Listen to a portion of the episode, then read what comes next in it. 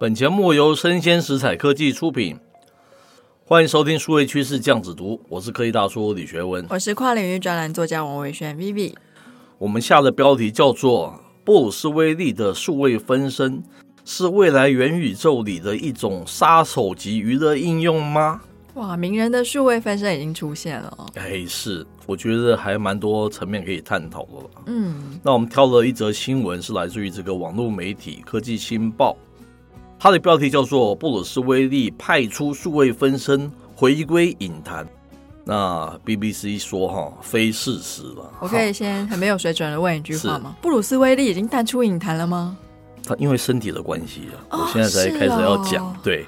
那文章说哦，今年三月三十一号嘛，他因为确认罹患了这个失语症，而由家属代为宣布退出影坛的这个天王演员布鲁斯威利，他还要代为他宣传，可见他情况不是那么好，对不对？嗯，他日前哦遭媒体传言说，他把这个数位肖像权哦卖给了一家 AI 人体图像合成技术公司，叫做 DeepCake 哈。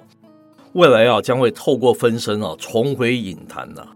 那这件俄罗斯的 DeepCake 啊，它是一间投入所谓的声位技术，也就是 Deepfake 的电脑 AI 合成公司。嗯那这样子的声位技术，它是指基于人工智慧的人体图像合成技术。OK，比如说，你可以替替身演员，就是做一些跑跳的动作戏之后再换脸。哦，好辛苦哦！你做一些所有的苦工作，对不对？是，那其实就是以前的替身演员在做的事。是是是。只不过以前可能那个替身演员要跟主要演员长得有点像。是。可是可以透过 DeepCake 的技术，让主要演员他可以很快就出现在镜头前，也变成是最终的荧幕呈现的方式。是，那在二零二一年呢，DeepCake 便在一家这个广告中哦，为俄罗斯电信公司建立了布鲁斯威利他的一个数位影像了。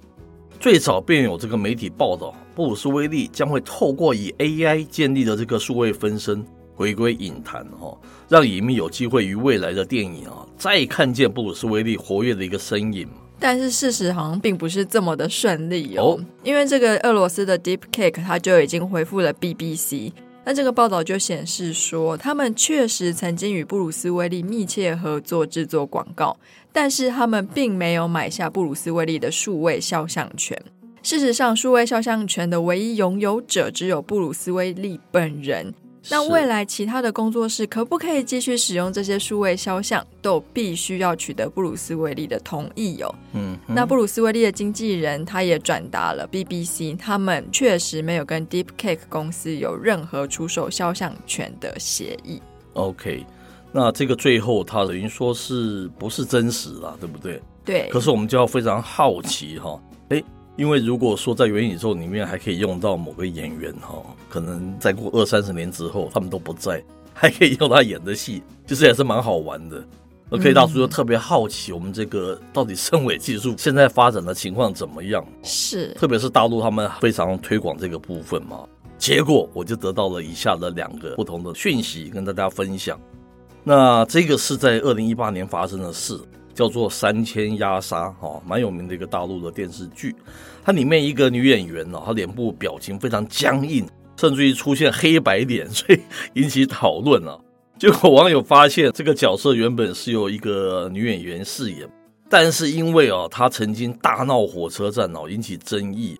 那戏剧又已经杀青了，制作团队直接利用这个 AI 变脸的技术将她换角。那里面女演员怎么看怎么怪。眼神失焦啊，台词跟嘴巴对不上啊，不时出现黑白阴阳脸啊，让人看了可能会很出戏啦。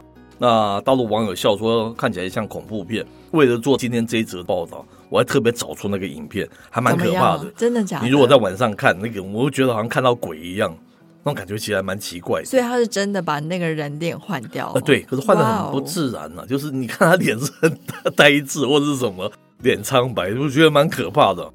嘿，结果哈，我们在发现，二零二二年的今时今日，陆剧哦《百定离手我爱你》，它在二零一八年开拍后，迟迟排不到这个开播日，终于宣布在今年六月二日上档了。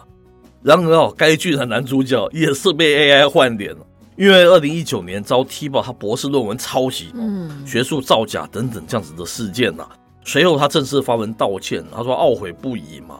恳求大家原谅。然后他的电影学博士的学位也因此被北京电影学院撤回，形象受到重创。然后演出啊，作品啊，因此被藏起来，没有办法播出嘛。嗯，大陆叫做劣迹艺人，好可怕，他们只要冠上劣迹，所有你以前到现在所有作品全部下架。我管你是十年前、二十、哦哦、年前的，对。哎，人家四年，人家他们花了多少钱呢？这如果是一个主流的投资的话，花不少钱，嗯、那怎么办？叫一个声尾的技术。对不起，这次我又去找那个影片来看，我已经完全分辨不出来他是换脸了。也就是说，这个四年的变化其实是蛮大的。所以说，你是说他换的非常的完美，非常的成功？因为我一直找不同的集里面，他跟女主角的那个对话，然后我发觉他的脸非常自然。是，我发现这个技术真的是越来越厉害了。所以布鲁斯威利这个东西，未来是我们先不要讲什么肖像权问题了哈，嗯，真的是可能成真，对不对？是。接下来我想问 Vivi 一个问题了，嗯，假设你很喜欢一个演员哦，嗯，那他不管什么缘故啊，可能是他年纪太大了事实，或者他车祸还是什么，你还愿意再看到他就是用 AI 弄出来那个脸去演他的电影或是作品吗？演员感觉很远，你愿意吗？我想想看，如果是身边比较亲近，如果是科技大叔的话，不不是什什么话？演员哦，我觉得不会。为什么？我觉得有些很喜欢很喜欢他，因为可是那就不是他。是，那你有什么好为了看一个假的他一直看下去？是。那你觉得会不会有人喜欢？有没有这样子的人存在？我觉得像 VTuber 他们很红，就代表一定会有人喜欢吧。可是你可以想象，你现在喜欢他的时候是三十岁，然后你七十岁，你每天叫他老婆，结果他七十岁过了四十年还是长原来的样子，我就很不能接受。那那个虚拟的那个 VTuber 呢？他本来就是假人啊，是。那为什么你就对他就可以永远的投射？我觉得这每个人心理状态不一样，我是没办法。是是是 这是一个蛮好蛮有趣的问题的哈。嗯、尤其我觉得元宇宙世界里面，你如果再叫我看到我喜欢的史恩康纳莱再演一个零零七的角色，我很难讲，我搞不好会蛮喜欢的，不一定。是哦，我元宇宙，我讲这个元宇宙的应用本来就是这样子嘛。嗯，呃，大量的这个虚拟的那个东西，我是看到这个技术，我深深有那种感觉，他做的已经认不太出来是假的。我觉得如果是用在那种逝去的亲人身上，应该会蛮温馨的。明星的话，我觉得本来就没有什么偶像崇拜，所以还好。不过我刚刚突然很释怀。因为我这几天每天走进科技大叔的办公室，我都看到他在追剧。或者说上班时间追什么剧？原来是在看 Deep Fake 啊！是是是，要要补一下嘛，对不对？是是是，到底了解他们到底是像他们是是，到底多像？有没有像他们说的这样子好或不好嘛？哦、对不对？好有意思哦。那我突然又想到，像那个 Top Gun 也是一样嘛，对不对？嗯。如果现在是那个怀旧情节，不是那现在叫做什么？Tom Cruise。那 Tom Cruise 如果他不是大叔演，而是又回到以前那个年轻时候那个时候去演，大家去想想这个 issue，其实。还蛮好玩的，到底哪个会比较红啊？对不对？现在大叔这个是非常卖座了。是，如果把它还原成用 Deepfake 把它还原成是以前的他年轻时候的样子的样子。